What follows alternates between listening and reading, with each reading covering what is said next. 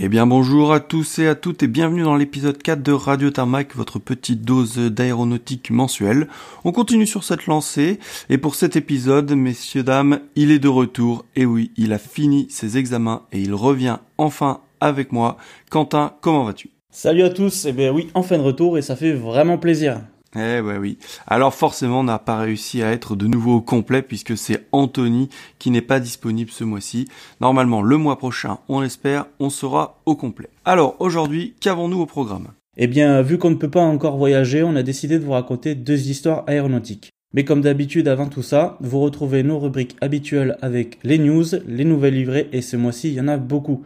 On finira avec nos coups de cœur et nos recommandations comme d'habitude. Si vous souhaitez voir les photos en lien avec l'épisode d'aujourd'hui, vous pouvez nous rejoindre sur Instagram, at Radio Tarmac. Si vous souhaitez nous joindre, vous pouvez nous envoyer un mail à radiotarmac.gmail.com ou sur Twitter et Facebook.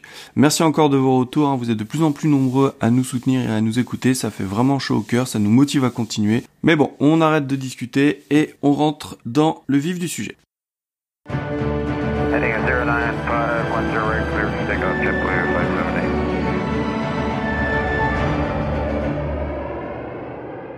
Donc c'est parti, donc on commence avec euh, les news du mois de mars. Donc euh, Paul, euh, je te laisse commencer. Eh bien écoute, merci. Eh bien encore, on va commencer par une bonne nouvelle puisqu'on vous parlait le mois dernier des installations pour spotter à l'aéroport de Nevers. Ces trous qui avaient été faits volontairement dans le grillage eh bien c'est l'aéroport de Maastricht aux Pays-Bas hein, qui vient lui aussi d'installer des orifices dans ses grillages pour permettre aux spotters de pouvoir passer leurs appareils et de faire des photos tranquillement. Alors une info hein, qui va ravir euh, nos amis belges hein, et notamment ceux de Liège qui sont euh, juste à côté de Maastricht et qui vont pouvoir aller là-bas sans avoir à trimballer euh, leurs escabeaux. Ouais et puis rappelle-toi on avait fait un, un trip à Maastricht il y a quelques années et il y avait déjà une plateforme de spotters sur l'aéroport. Mais euh, malheureusement, elle est entourée de, panneaux en plexiglas, pardon, qui sont euh, devenus euh, tout terne et opaques avec le temps et puis les conditions climatiques. Donc, pas vraiment un bon spot pour faire des photos. Ouais, ouais, c'était c'était vraiment super trip. En plus, Maastricht, c'est vraiment une chouette plateforme avec plein de bons coins de spot et un trafic super intéressant. Alors, c'est un trafic qui est principalement de fret, mais on a du 777 Qatar, du 777 Turkish, du 747 Skygate et surtout encore l'Airbus A310 de la Royal Jordanian Air Cargo qui vient. En plus, il y a souvent des visiteurs bien exotiques aussi. Donc nous, on s'était vraiment régalé. En plus, c'est un, aéroport que vous pouvez combiner avec Liège pour un gros week-end orienté fret. C'est vraiment top. Je continue avec une nouvelle qui, je pense, est restée assez discrète et pourtant elle devrait en ravir pas mal d'entre nous, puisqu'au début du mois, l'organisateur du World Championship Air Race a annoncé son partenariat avec la Fédération aéronautique internationale pour les 15 prochaines années.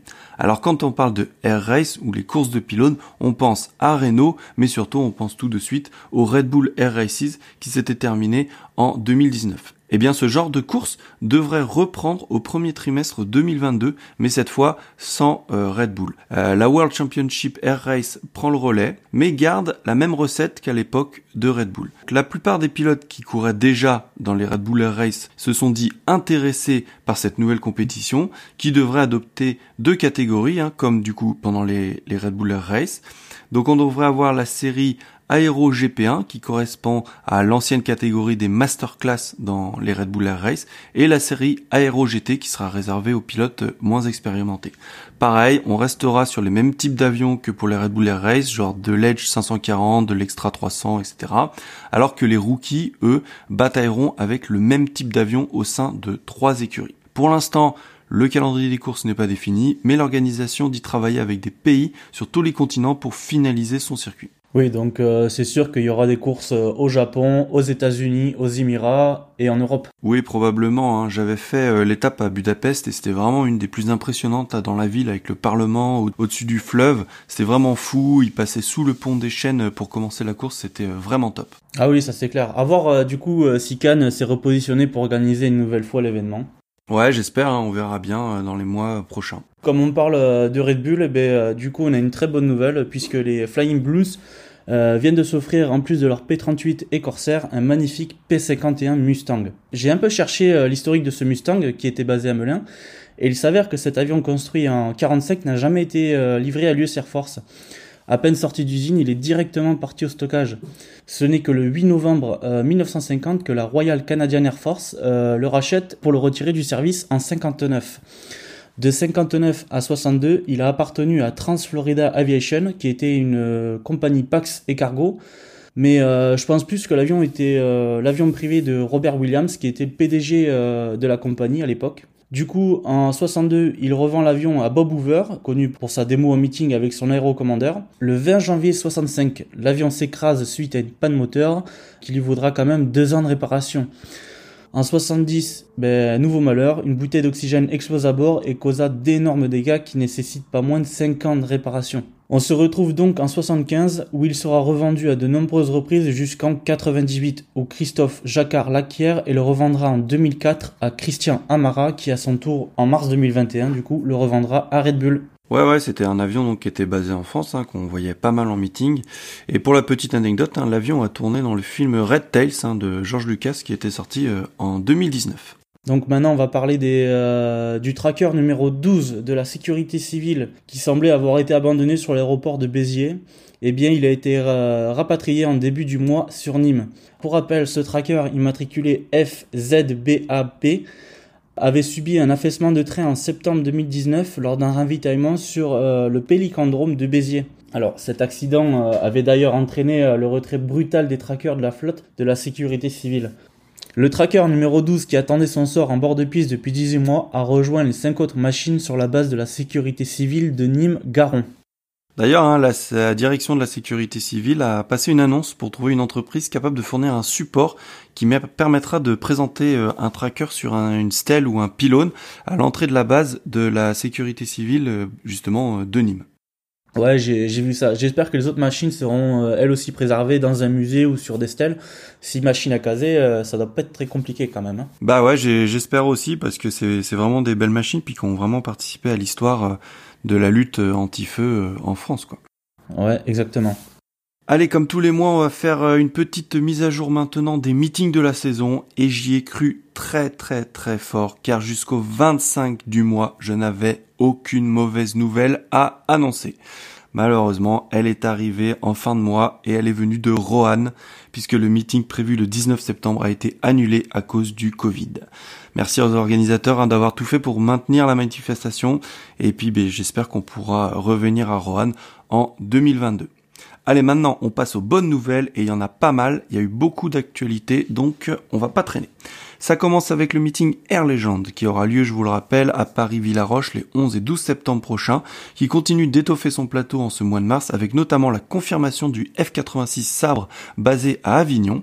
Une bonne nouvelle pour cette machine qu'on n'a pas eu la chance de voir beaucoup avant la crise de Covid a aussi été annoncé une autre machine toujours sympa à voir en vol, le Corsair de The Fighter Collection, qui rejoindra le Corsair de Red Bull, qui avait déjà été annoncé. Oui, et puis euh, la Fighter Collection qui enverra aussi avec son Corsair euh, son Curtis euh, P40F Warhawk et un Grumman Wildcat aussi. Hein. Exactement. Donc si vous êtes intéressé par le meeting Air Legend, sachez qu'ils ont mis en pré-vente leur place à 25 euros au lieu de 32. Ouais, et puis du coup, ça fait 6 euros d'économiser. C'est pile le prix d'un patch ou d'une flamme pour agrandir sa collection. Exactement. On continue en France, mais cette fois en Bretagne, avec Armor Aéropassion, l'association morlésienne de sauvegarde et de préservation du patrimoine aéronautique, hein, qui réédite sa journée spotter les vendredis 18 et samedi 19 juin 2021. Bien sûr, ce spotter day aura lieu uniquement si la crise sanitaire le permet, mais on nous promet déjà du beau monde et surtout de très bonnes opportunités photos plus près des avions, ainsi qu'une euh, session de photos de nuit. Alors forcément, il y aura le Moran 760 Paris, hein, la fierté de l'association, mais on nous annonce déjà du Stamp ou encore du Chipmunk, ainsi que des surprises. On sait aussi que l'assaut est bien de mèche avec les faulties de l'Andivisio, donc on peut envisager du Rafale Marine. Pour l'instant, aucune modalité d'inscription n'a été transmise, mais on vous relaiera l'information quand elle tombera. On quitte la France maintenant pour la Belgique. On a aussi eu quelques confirmations puisque le 2-5 Île-de-France, hein, l'escadron euh, de chasse français basé à Orange, enverra un avion en statique pour les Belgium Air Force Day qui auront lieu les 26 et 27 juin prochains.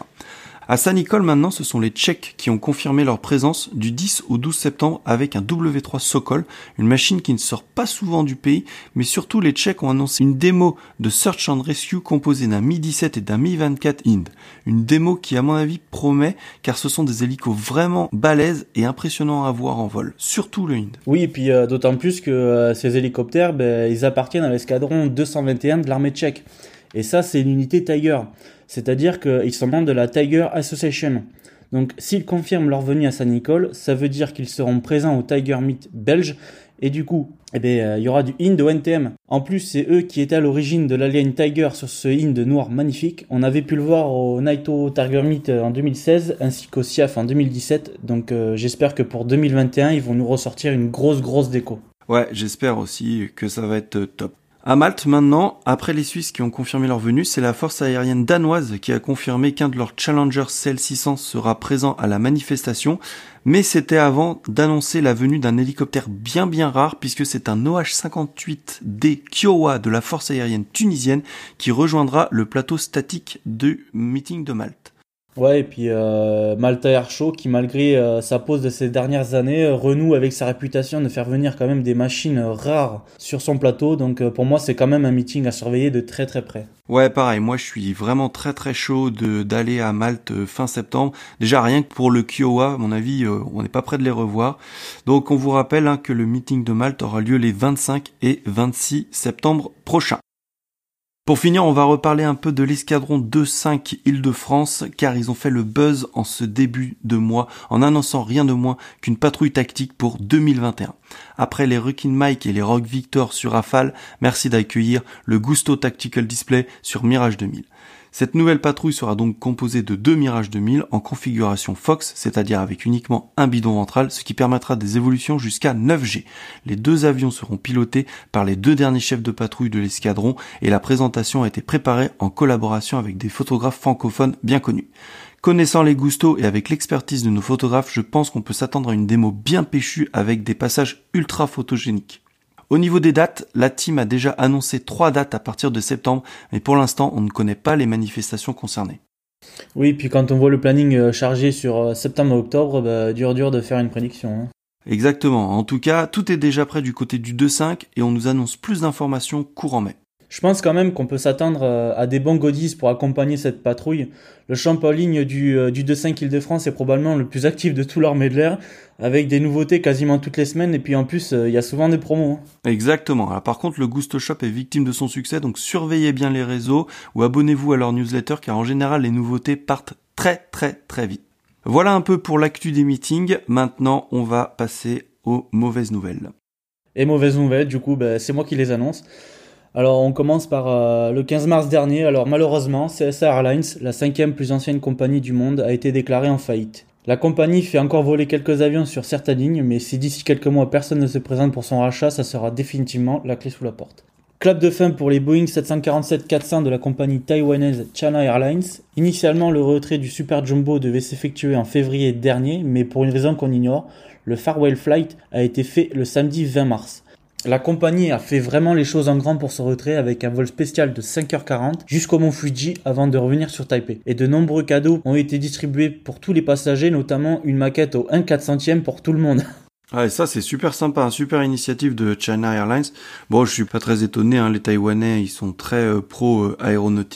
D'ailleurs, les places, hein, c'était vendu en moins de 5 minutes et n'étaient pas très chères, hein, puisque c'était du 120 euros en éco pour le trip et 350 pour du business. Pour 5 heures de, vol, euh, moi, je trouve ça super honnête. Hein. Oui, ça va, c'est pas c'est pas un tarif excessif. En tout cas, ça nous rappelle notre vol entre Taipei et Hong Kong en business class justement, sauf qu'on avait des billets éco. Merci le bug de la sélection des sièges sur leur site du coup. ouais, c'est vrai, c'est clair. Bon, par contre, euh, la mauvaise nouvelle, c'est qu'il reste plus beaucoup de compagnies qui exploitent euh, du 747 Pax, hein, et ça, ça commence à devenir triste. Ouais, ça c'est vrai. Donc, alors du coup, on va se remonter un peu le moral, du coup, avec les débuts de ce mois-ci. Donc après avoir mis euh, ses euh, Boeing 717 à la retraite, Volotea a reçu son premier Airbus A320, mais ce nouvel avion n'a pas été livré depuis Toulouse ou Hambourg, mais bel et bien depuis Anchorage en Alaska. L'avion d'occasion ayant appartenu à Alaska Airlines a fait un sacré périple en partant d'Anchorage, puis San Antonio au Texas, puis Bangor dans le Maine, pour finir à Glasgow en Écosse et terminer sa route à Palma de Majorque où il a reçu son immatriculation espagnole avant d'entrer en service dans sa nouvelle compagnie.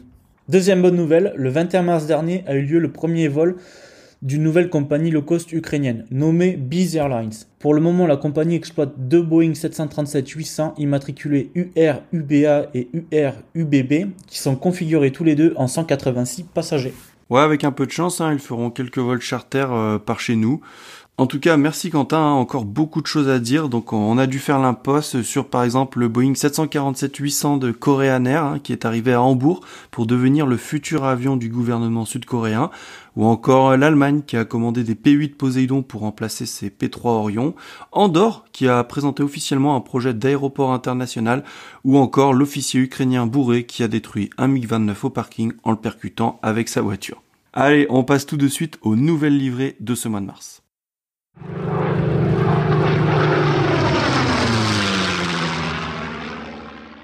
Comme tous les mois, on vous présente maintenant les nouvelles livrées apparues en mars et susceptibles d'être vues par chez vous. Ce mois-ci, on en a eu euh, pour tout le monde et on commence par les avions militaires. Exactement, et direction la Belgique pour commencer, car cette année, comme vous le savez, si vous nous écoutez régulièrement, hein, la Force aérienne belge fête les 75 ans de sa création le 15 octobre 1946. Outre l'organisation des Belgian Air Force Day sur la base aérienne de Florène, cet anniversaire est célébré aussi avec la peinture spéciale d'un des F-16 de la base aérienne de Florène justement. Il s'agit du FA-87 qui a été du coup repeint pour l'occasion. Alors l'avion a gardé son gris classique hein, sur quasiment tout son fuselage, sauf au niveau du cockpit où un losange bleu qui s'étire sur le dos de la machine a été peint. Bien sûr, la dérive est peinte hein, avec une demi-cocarde belge et trois traces verticales surmontées par trois silhouettes d'avions. Ce logo aux trois avions fait le lien entre le passé, le présent et le futur, puisque nous avons une silhouette du Spitfire hein, qui fait référence au premier avion de chasse exploité par la Belgique. L'avion du milieu est un F-16 qui symbolise les déploiements contemporains d'aujourd'hui. Et pour finir, un F-35, hein, un clin d'œil à l'avenir, puisque c'est l'avion qui devrait rentrer au sein des forces aériennes euh, belges dans les prochaines années. Euh, du coup, on reste avec la composante Air belge qui a aussi dévoilé une décoration spéciale sur un de ses derniers C-130H. Il s'agit du C-130 immatriculé CH01 qui finira son service actif avec une décoration spéciale nommée Tenacity qui est la devise du 15th Air Week Transport pour lequel il vole. Pour rappel, hein, la Belgique avait acquis en 1972 une douzaine de C-130H auprès de Lockheed Martin, mais avec la modernisation de sa flotte, les C-130 sont en train d'être remplacés par des Airbus A400M Atlas que la Belgique avait commandé en 2003. Au total, 7 A400M plus 1 pour le Luxembourg seront opérés par la composante Air belge. Avec cette décoration, elle veut honorer les 50 ans d'engagement des équipages, du personnel d'entretien et de support, ainsi que les années d'engagement de l'Hercule au sein des forces aériennes belges. L'avion arbore sur sa dérive une énorme tête de Sioux d'un côté, qui est le symbole de l'escadron, et de l'autre, l'inscription 50 Years in Belgian Service. Le C-130 CH-01 sera d'ailleurs le dernier C-130 à sortir de flotte et donc cette décoration restera jusqu'au retrait des appareils prévu en décembre 2021. Oui, et d'ailleurs, il y a un C130 euh, qui sera préservé après son retrait du service au musée War Heritage Institute, installé euh, sur la base aérienne de, de. Ce sera l'Hercule immatriculé CH13, qui est le plus ancien de la flotte des C-130 belges, car avant de rejoindre la Belgique, il avait débuté sa vie comme C-130E chasseur d'ouragan au sein de l'Air Force. Exactement, et c'est vraiment une bonne nouvelle, même si un deuxième C-130, genre bah, par exemple décoré, aurait pu finir au musée euh, Dakota Historical Center situé à Melsbrook, qui s'était euh, aussi porté candidat pour sauvegarder une machine. Malheureusement, les machines devraient rejoindre leurs frères espagnols actuellement en stockage sur l'aérodrome de Gareil en Espagne. Ouais, enfin dans tous les cas, euh, moi ça me motive euh, à aller euh, au Belgium Air Force Day en juin car il va y avoir des décospés entre les F-16, la nouvelle peinture du A109 Display et le C130, ça va être collector. Ouais, exactement. Moi aussi ça me branche à fond et on n'est pas à l'abri en plus d'une nouvelle déco non plus. Allez maintenant, je continue avec une autre décoration spéciale militaire et elle marque aussi la fin d'un cycle puisque c'est la Luftwaffe qui vient de dévoiler la peinture d'un de ses derniers transals. Donc avec la fin de l'ère hein, du Transal qui approche et pour un adieu digne de cette machine, une peinture spéciale Goodbye Tour a été appliquée sur le Transal immatriculé 50 plus 40 appartenant au LTG 63. Alors je vous ferai pas l'honneur de le dire en allemand parce que je sais pas. Le travail de peinture a duré 4 semaines avec environ 400 litres de peinture utilisée et 900 heures de travail. L'idée derrière cette peinture est de montrer l'histoire de la machine depuis le début avec la peinture orange spéciale jusqu'au blanc des machines des Nations Unies. Sous chacune des ailes, on trouve les dates 1968 et 2021. Sur les ailes, nous avons le drapeau français et le drapeau allemand. Et pour finir, les titres déployés partout dans le monde écrits en allemand sur les côtés de la machine. Oui, et puis euh, d'ailleurs, le Transal, c'est euh, l'abréviation de Transporter Alliance et qui va sortir de l'inventaire allemand et français après presque 60 ans de carrière. Ils sont petit à petit remplacés par les A400M, mais aussi par des C-130J qui seront intégrés au premier escadron de transport franco-allemand basé à Évreux. Exactement. Alors la France a déjà reçu ses nouveaux C-130, hein, mais l'Allemagne devrait recevoir ses premiers en 2021. Quoi qu'il en soit, le Transal avec la peinture spéciale fera également une tournée d'adieu en été et s'envolera vers les bases de l'armée de l'air du nord et du sud de l'Allemagne avant le retrait prévu en septembre 2021. Suite à ce retrait, le LTG 60 sera dissous, marquant ainsi la fin de l'ère du Transal dans la Luftwaffe. Allez, pour faire une belle transition euh, sur les avions euh, civils, direction l'Angleterre, euh, avec la Royal Air Force qui a dévoilé un magnifique A321 Neo. Aujourd'hui, la Royal Air Force euh, utilise 4 euh, BAE 146 pour le transport des membres du gouvernement, mais ces machines sont en train d'être remplacées par deux A320 Neo pris en leasing chez Titan Airways. Le premier immatriculé GXATW est sorti de peinture et il porte la même livrée que l'Airbus A330 Voyager ZZ336 c'est-à-dire le 330 blanc avec le drapeau anglais sur la dérive et le fuselage. Le deuxième Neo qui portera probablement la même livrée et sera immatriculé GGBNI pour Great Britain Northern Ireland est en cours de préparation dans les usines d'Airbus à Hambourg. Ouais, grosse actu hein, pour Titan Airways en ce moment, hein, puisque ça a été euh, les premiers à mettre euh, l'A321 P2F en Europe. Euh, maintenant, deux avions loués au gouvernement britannique, donc malgré la crise, ça marche bien pour eux et c'est vraiment vraiment top. Ouais, ils ont bien ils ont bien rebondi malgré la crise. En tout cas, j'en connais qui se frottent les mains et c'est les Niçois, car en ce moment la, la, la Royal Air Force passe sa vie là-bas.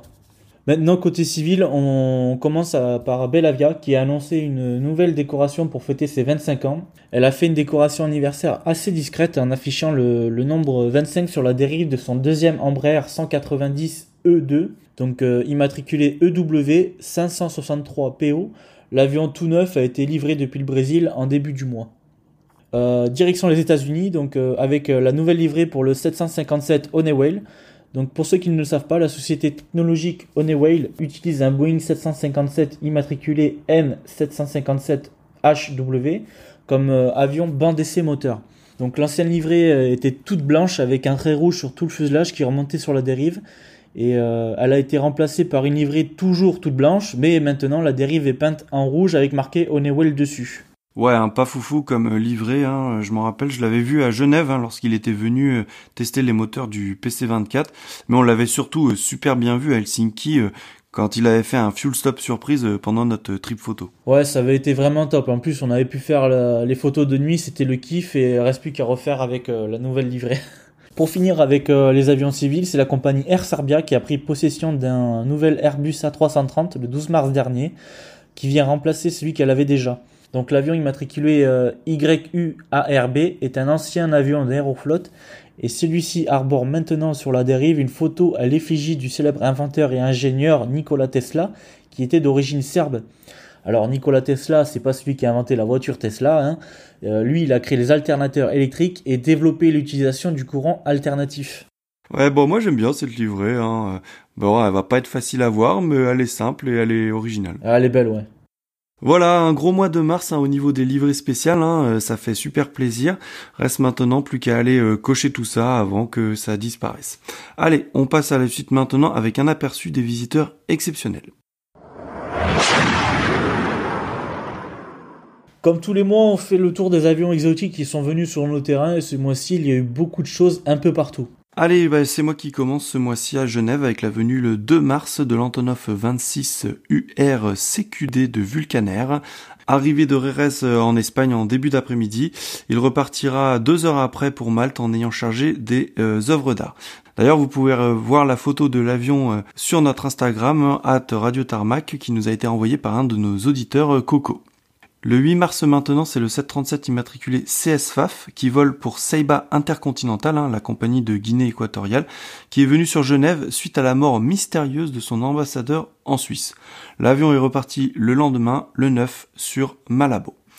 On bascule maintenant sur Bâle le 7 mars avec l'arrivée du 330 privé VP BHD probablement en maintenance. Et le 16 mars, c'est le 727 M-Star qui lui est sorti de maintenance pour rejoindre Paris et retourner en service. On va en Belgique maintenant avec la visite à Liège d'un 747. Alors, le 747 à Liège, hein, c'est pas vraiment une rareté, mais là c'est le 747 des Émirats Arabes Unis qui est venu sur le terrain belge. Le A6 HRM est arrivé le 10 mars depuis Dubaï et est reparti le lendemain sur Stansted.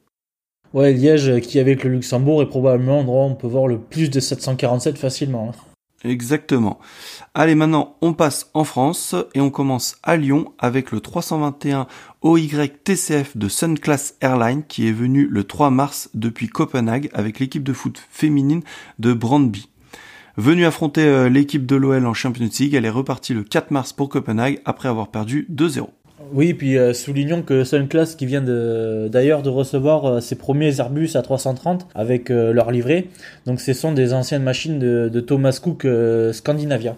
À Lyon aussi à noter hein, toujours les C-17 de l'OTAN qui font des passages réguliers.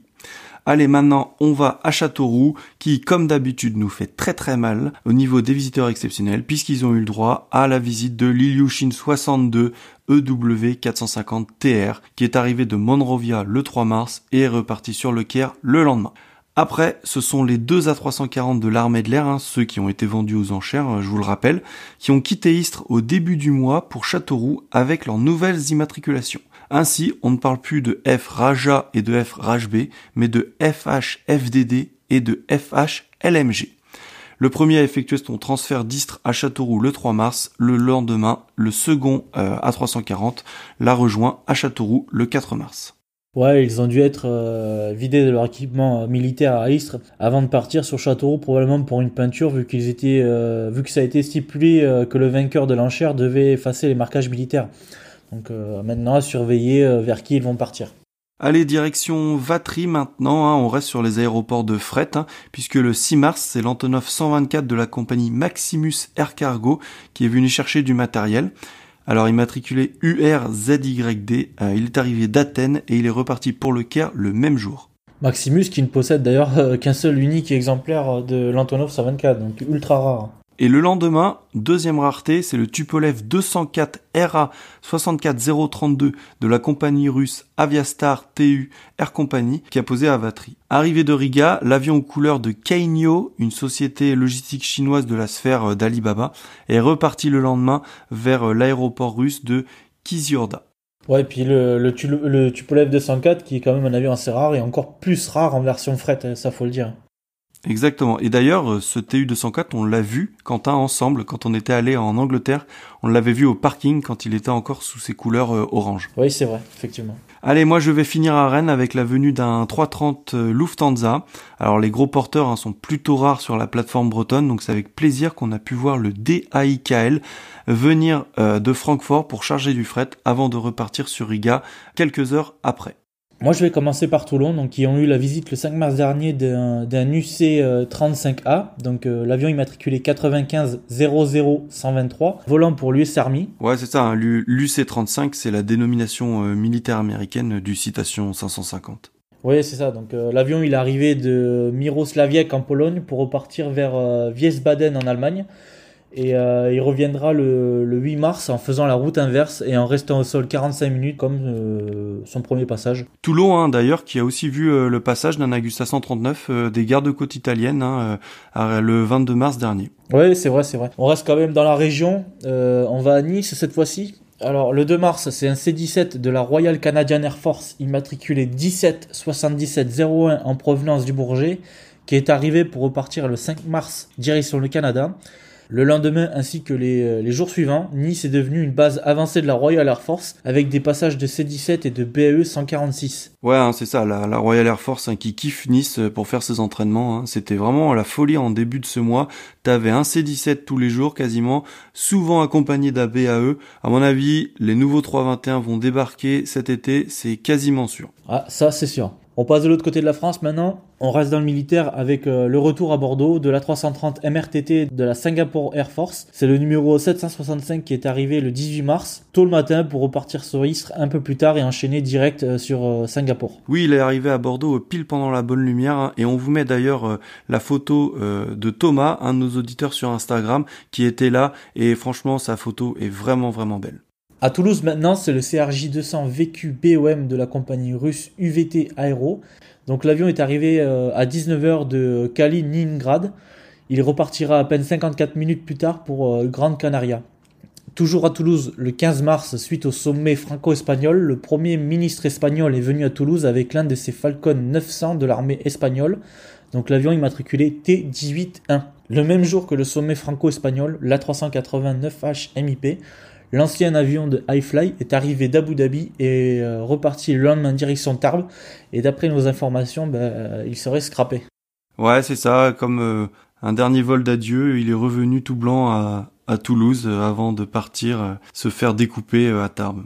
Oui, donc à Tarbes justement, qui a aussi vu l'arrivée d'un A319 immatriculé VQ BWV de la compagnie russe Aurora en provenance directe de Mineral Vodi. Direction Marseille, du coup, le nouveau Airbus A330-200 euh, freighter de la compagnie euh, CMA CGM Air Cargo basé à Liège et exploité par Air Belgium est venu se présenter à Marseille le 15 mars dernier. Donc l'avion immatriculé OO CMA est arrivé de Vatry après un mini stop à Lyon où il a juste remonté la piste avant de rejoindre Marseille. Il restera l'après-midi à Marignane avant de remonter sur Liège en fin de journée avec un nouveau stop à Lyon puis à Luxembourg et là aussi, euh, vous verrez sur notre Instagram euh, la photo de Thibaut, un de nos auditeurs, qui était à Lyon pour euh, le faire en photo lors de son premier passage. Ouais. Et puis euh, du coup, on va finir avec euh, avec Grenoble, qui se spécialise dans les fuel stops d'hélicoptères exotiques, puisque euh, après le, le Sokol des gardes frontières polonais, c'est un Bell 429 tout frais sorti d'usine qui est venu faire le plein. L'hélico immatriculé CGUVI, arrivé de Prague, était en transit vers l'Espagne. Ouais, à mon avis, l'IMAT canadienne est probablement l'immatriculation provisoire, hein, vu que l'usine de Bell est à Montréal. à mon avis, la machine sera réimmatriculée une fois sa destination atteinte. Ouais, donc euh, voilà pour les visiteurs exceptionnels de ce mois de mars 2021. Donc on a dû faire des choix pour parler d'un peu de tout le monde. Ça a été euh, vraiment un mois très intéressant. Maintenant, on passe à notre dossier.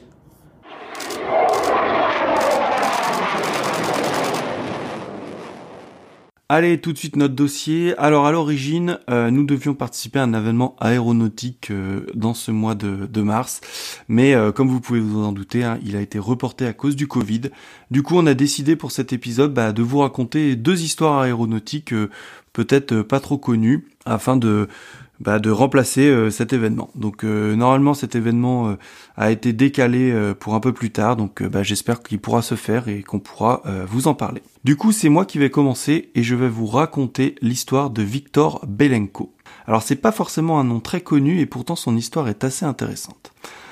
Viktor Ivanovitch Belenko, de son nom complet, était un pilote au 513e régiment de chasseurs de la 11e armée de l'air des forces de défense aérienne de l'Union soviétique, basée dans l'extrême-orient russe. Mais Belenko n'est pas n'importe quel pilote car il vole sur MiG-25P, dit Foxbat A.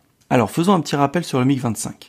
Il a été développé dans les années 60 après que les soviétiques prirent connaissance du développement du bombardier à haute altitude et capable de voler à Mach 3 le XB-70 Valkyrie.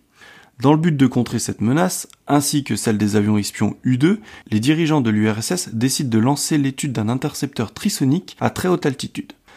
Il est donc sorti le Mikoyan Gourevitch MiG-25, un avion d'interception et de reconnaissance connu sous le nom de code OTAN Foxbat. Capable d'atteindre une vitesse de Mach 3 et armé de 4 missiles RR, on peut le qualifier d'intercepteur pur. Il établit d'ailleurs plusieurs records mondiaux de vitesse, de vitesse ascensionnelle et d'altitude, dont certains sont aujourd'hui encore valables. Mais revenons maintenant à ce cher Victor Belenko. Le 6 septembre 1976, lui et plusieurs autres pilotes de son escadron décollent de la passe aérienne de Chubovska à environ 300 km de Vladivostok pour effectuer un vol d'entraînement. Belenko suivit d'abord le plan de vol avant de descendre rapidement au ras de la mer pour disparaître des radars ainsi que des yeux de ses camarades. Il est redétecté plus tard par un radar japonais volant en direction du pays. Dix minutes plus tard, deux chasseurs d'alerte F-4 EJ du 302e escadron d'appui tactique décollèrent de la base aérienne de Chitose près de Sapporo pour l'intercepter. Belenko s'attendait et attendait d'être intercepté pour être escorté jusqu'à une base militaire. Mais le temps était très nuageux ce jour-là et le radar au sol japonais n'était pas en mesure de suivre de manière adéquate l'avion de Belenko. Les F-4 japonais, pourtant, de nouveaux aéronefs entrés dans la JASDF deux années plus tôt, donc en 1974, avaient un radar médiocre et ne purent pas non plus localiser le MiG. Perdu au-dessus du Japon et avec très peu de carburant, Belenko réussit à localiser l'aéroport d'Akodate au sud d'Hokkaido. Après avoir fait trois fois le tour de la plateforme, il atterrit mais faillit heurter un Boeing 727 qui décollait à ce moment-là. La piste étant trop courte, il finit sa course 240 mètres après la fin de la bande, et ce, malgré le déploiement du parachute de freinage. Intrigués par l'accident, les habitants et les travailleurs locaux commencèrent à se rassembler, et certains commencèrent à prendre des photos de l'avion et de son pilote. Craignant un lynchage, Belenko tira en l'air avec son pistolet de service pour éloigner la foule et il fut arrêté par la police d'Hokkaido quelques minutes après pour violation de l'espace aérien japonais et usage d'une arme à feu. Une fois dans le poste de police, il demanda l'asile politique aux États-Unis et admit avoir déserté. Le lendemain, le 7 septembre, Belenko fut transféré à Tokyo et le 8, les États-Unis annoncèrent qu'ils avaient accordé l'asile politique. Néanmoins, le 9 septembre, un représentant de l'ambassade soviétique le rencontra pour tenter de le convaincre de retourner en URSS, mais sans succès. Après cela, Belenko quitta le Japon vers les États-Unis où il fut débriefé pendant 5 mois par la CIA qui ensuite l'employa comme consultant pendant plusieurs années. De son côté, l'Union soviétique, bien embêtée par l'affaire, expliqua la défection de son pilote par le fait que Belenko s'était égaré dans sa navigation et qu'il avait ensuite été drogué par les Japonais. Du coup, en représailles, des navires de pêche japonais furent saisis par l'URSS et les équipages emprisonnés pour ne pas avoir rendu Belenko. Intéressons-nous maintenant au sort du MiG-25 de Belenko. Après son arrivée à l'aéroport d'Akodake, le MiG-25 fut bâché et partiellement démonté mais l'inspecter de près dans un petit aéroport civil n'était pas pratique ni discret et il était trop gros pour être déplacé par un avion japonais. Les japonais firent donc appel aux américains et le 25 septembre, l'avion fut transporté de l'aéroport d'Akodake à la base aérienne de Yakuri au nord de Tokyo grâce à un C-5 Galaxy. Le C-5 de l'US Air Force fut d'ailleurs escorté par des F-4 fantômes lors de son vol, car l'arrivée du MiG avait suscité de vives inquiétudes au Japon qui craignait une attaque ou une tentative soviétique de récupérer l'avion. 200 soldats et des moyens antiaériens avaient été déployés sur l'aéroport d'Akodate et autant sur la base de Yakuri. Les F-4 EJ de la Japan Air Self Defense effectuèrent des patrouilles 24 heures sur 24 afin d'intercepter tout potentiel avion entrant. La défection de Belenko fut une aubaine pour les militaires occidentaux qui purent enfin étudier le MiG-25. C'était la première fois que des experts étaient en mesure d'examiner de près l'appareil soviétique qui était resté très mystérieux et craint. Ils déterminèrent ainsi que l'avion était un intercepteur et non pas un chasseur bombardier, ce qui fut un réconfort pour la défense japonaise. Lorsque Belenko décolla de sa base russe le 6 septembre, il apporta avec lui un manuel d'instruction. Il s'attendait à le montrer aux Américains dans l'espoir d'aider les pilotes de l'US Air Force à évaluer et surtout à tester le Foxbat. Mais compte tenu de la pression exercée par l'Union soviétique sur le Japon, ces derniers ne permirent pas aux USA d'utiliser le manuel et encore moins de piloter le MiG. Néanmoins, le Japon autorisa les États-Unis à seulement examiner l'avion et faire quelques accès au sol du radar et des moteurs. Pour finir, les techniciens japonais et américains démontèrent le MiG et l'analysèrent en détail. Cet examen révélera ainsi aux États-Unis que malgré sa vitesse impressionnante, le MiG-25 n'était pas le super chasseur qu'ils redoutaient. Une fois complètement démonté et étudié, l'avion fut préparé pour son retour en URSS dans une quarantaine de boîtes. Les soviétiques tentèrent de négocier un retour avec l'un de leurs Antonov 22, mais le Japon refusa. Les caisses furent chargées à bord d'un cargo soviétique et une équipe de techniciens russes fut autorisée à voir la cargaison avant le départ. Ils remarquèrent qu'une vingtaine de pièces étaient manquantes, dont le film du vol de la défection de Belenko. Vexé par la situation, le gouvernement soviétique envoya au Japon une demande de 10 millions de dollars pour les dommages causés à l'avion, et le Japon, de son côté, factura 40 000 dollars à l'URSS pour les dommages causés à l'aéroport d'Akodate et les frais d'expédition. Aujourd'hui, à ma connaissance, aucune facture ne fut payée. Les conséquences de cette défection furent assez nombreuses pour le Japon et l'URSS. Bien que le vol de Belenko fût une défection et non une attaque, il mit en lumière les faiblesses du système de défense aérien japonais. L'incapacité du radar japonais à suivre le MiG-25 et des chasseurs japonais à l'intercepter entraîna des changements dans le système de défense japonais. Cet événement amena les Japonais à acheter des F-15J Eagle dotés de meilleures capacités de radar et RR et dont le développement fut stimulé entre autres par les craintes américaines quant aux capacités du MiG-25. La force aérienne japonaise acheta aussi l'avion d'alerte avancé E-2 Hawkeye pour pallier les faiblesses de son système radar. Pour finir, le Japon mit également à jour les systèmes de ses F-4 Phantom pour améliorer leur capacité de recherche. Du côté soviétique, la défection de Belenko provoqua des conséquences financières énormes puisque le ministère de la Défense décida de remplacer complètement le système de classification des cibles sur tous les avions militaires soviétiques, mais aussi un comité se rendit sur les bases aériennes d'où Belenko était parti et fut choqué par les tristes conditions de vie qu'ils trouvèrent sur place. Ils décidèrent ainsi de les améliorer immédiatement en construisant de nouveaux bâtiments, une école, un jardin d'enfants, un gymnase et d'autres installations. Le traitement des pilotes dans la région de l'extrême-orient russe furent ainsi améliorés afin d'éviter de nouvelles défections. De son côté, Belenko eut l'asile accordé par le président des États-Unis et un fonds spécial fut créé pour lui permettre de mener une vie confortable aux États-Unis. En 1980, Belenko fut nationalisé et il épousa une professeure de musique. D'ailleurs, Belenko était marié en Russie et il n'a jamais officiellement divorcé de sa femme russe. Pour l'anecdote, la Hasegawa Corporation, hein, qui est une grosse entreprise de maquettes, avait envoyé du personnel pour photographier le MiG-25 avant qu'il soit dissimulé et sorti un kit de maquettes en plastique à l'échelle 1,72e avec les décalcomanies correspondant au MiG de Belenko. Alors si l'histoire vous a intéressé, sachez que Belenko a coécrit une autobiographie intitulée MiG Pilot The Final Escape of Lieutenant Belenko où il raconte toute son histoire. Oui, effectivement, c'est une très belle histoire. ouais, c'est pas, elle est pas très connue et je trouve qu'elle a un, un bel impact en fait parce que euh, en fait si aujourd'hui le Japon ils ont des F15 bah c'est en fait c'est à cause de lui quoi sinon ils, auraient, ils seraient restés sur des sur des F4 donc euh, ouais ouais je trouvais je trouvais marrant de mettre en lumière euh, ce personnage un peu atypique Bon bah du coup mon tour. De mon côté, je vais vous parler d'une course qui a eu lieu en 1974 entre deux avions légendaires. Nous sommes le 17 juin 1974. Nous sommes à Boston, aux États-Unis, où sur le tarmac de l'aéroport international de Logan se trouve le Concorde 02 d'Air France. Il est actuellement 8 heures du matin. Une foule est massée aux abords des pistes, malgré le temps nuageux voire brumeux pour voir s'envoler direction Paris-Roissy-Charles de Gaulle pour ce vol exceptionnel ou plutôt cette course prodigieuse signée Air France. Il est exactement 8h22 quand les roues du Concorde s'arrachent du sol américain pour rejoindre Paris. Au même moment, sur l'aéroport de Roissy-Charles de Gaulle, un Boeing 747 décolle lui aussi à son tour direction Boston. Alors, certains d'entre vous euh, se posent peut-être cette question, donc euh, pourquoi on parle de Boston et pas de New York? Alors, il faut savoir qu'à cette date, en 1974, les lignes transatlantiques Concorde n'existent pas encore. Pour les plus anciens qui nous écoutent, nous allons nous replonger dans les années 70 aux États-Unis. Nous sommes dans le Queens, un des quartiers emblématiques de New York où se situe l'aéroport JFK. Cela fait plusieurs mois que les habitants du quartier ainsi que des activistes écologiques manifestent contre la venue du supersonique sur l'aéroport new-yorkais. Pour eux, Concorde n'est qu'une source de nuisances sonores supplémentaires et qui consomme 12 fois plus qu'un avion de ligne classique. Du coup, l'avion se retrouve à Boston et non pas à New York. Revenons à notre course. Ce n'est pas seulement un élément marketing pour Air France, c'est surtout une preuve que le Concorde a été conçu pour ces lignes transatlantiques. Même si vous êtes nul en maths, vous aurez quand même remarqué que le Concorde est déjà donné gagnant avec sa vitesse d'environ 2200 km/h face au Boeing 747 qui lui avoisine seulement les 900 km/h, la course est donc gagnée d'avance. Mais l'idée d'Air France n'est pas là, elle est ailleurs, et on y reviendra. Revenons à bord du Concorde. Après 50 minutes de vol, l'avion vient de dépasser le Cap Cod dans le Massachusetts.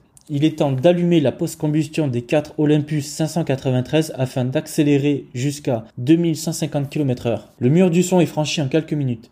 L'altitude de croisière au niveau 510 est atteinte. Nous avons donc moins de deux heures pour déguster notre cocktail et notre repas étoilé. Deux heures plus tard, nous croisons la route du Boeing 747. Il n'a parcouru que 1000 km alors que nous en avons fait 3800. Il ne faut pas être un scientifique aguerri pour comprendre que la course est déjà finie et largement gagnée par le Concorde. Mais c'est là, à ce moment précis du croisement, que la course débute réellement. Toujours à bord du Concorde, le pilote entame sa descente sur Roissy-Charles de Gaulle. Il est 16h32 quand les roues de notre avion touchent le sol parisien, soit à peine 3 h et 10 minutes après notre décollage. Au sol, c'est le branle-bas de combat. Toutes les équipes sont au maximum afin d'écourter le plus possible l'escale. Les techniciens effectuent leurs inspections de routine, le pétrolier quant à lui remplit les réservoirs et les équipes de catering et de nettoyage s'empressent de remettre la cabine en état. Tout se passe extrêmement bien, tellement bien que 50 minutes plus tard, l'avion est déjà prêt à repartir. Mais voilà, un grain de sable vient s'enrayer dans la machine. Il nous manque un passager. Ce n'est que 18 minutes plus tard qu'on arrive enfin à mettre la main dessus et finir l'embarquement. Il n'y a plus de minutes à perdre. Il faut partir pour rejoindre Boston et ainsi dépasser ce 747. C'est à ce moment-là que les plus matheux d'entre nous se disent mais euh, s'il met 3h10 à l'aller, 3h10 au retour, en ajoutant les 50 minutes d'escale et les 18 minutes d'attente du passager, ça nous donne environ 7h30. Sachant qu'un Boeing 747 effectue la, traversée en à peine plus de 7 heures, il sera difficile de gagner cette course. Effectivement, cette fois-ci, les calculs donnent le 747 vainqueur mais c'est sans compter le vol retour de Concorde qui se passe aussi bien qu'à l'aller, voire même mieux. En approchant des côtes américaines, le Concorde réussit à doubler le Super Jumbo et se pose à Boston à 15h50 heure locale, soit 11 minutes avant le Boeing 747. La victoire du Concorde n'est pas large, mais elle est bien là. Le Supersonic a réussi à faire l'aller-retour plus vite que le Super Jumbo de Boeing. Après cette course organisée par Air France, Boeing répliqua que le 747, lui, peut embarquer jusqu'à 300 passagers et que le Concorde n'est quantifié qu'à seulement 100 pax. Mais peu importe, le Concorde a réussi à prouver à Air France ainsi qu'à ses créateurs ses performances extraordinaires.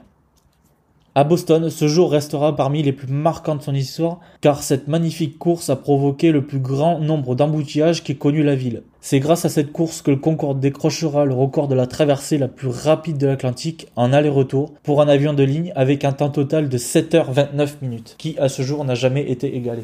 Eh ben ouais, merci hein, pour cette histoire. Moi non plus, je connaissais pas trop cette histoire. Bon, je suis pas un un très gros connaisseur de, de Concorde, hein, même si je trouve la machine belle, euh, j'avoue que j'ai pas mal de lacunes euh, sur Concorde. Mais on en a visité, hein, on en a visité un ensemble. On en a visité quelques-uns, oui. Enfin, moi, j'en ai visité quelques-uns. Ouais. moi aussi, j'en ai visité bien euh, trois ou quatre. J'ai même eu la chance de le voir décoller à Roissy quand j'étais minot. J'ai ce souvenir. Et euh, vraiment, ouais, une belle machine. Bon, par contre, euh, t'étais bien à l'étroit dedans. Hein. C'était pas super confort. Hein. Ça, c'est sûr. Bah écoute, euh, merci hein, pour cette histoire. Donc comme je vous ai dit, on a on a un peu comblé ce mois-ci. Bon bah ça vous fera plaisir à ceux qui aiment bien un peu le, le côté historique euh, de l'aéronautique. Et euh, j'espère que ça vous aura plu. On va passer maintenant à nos coups de cœur.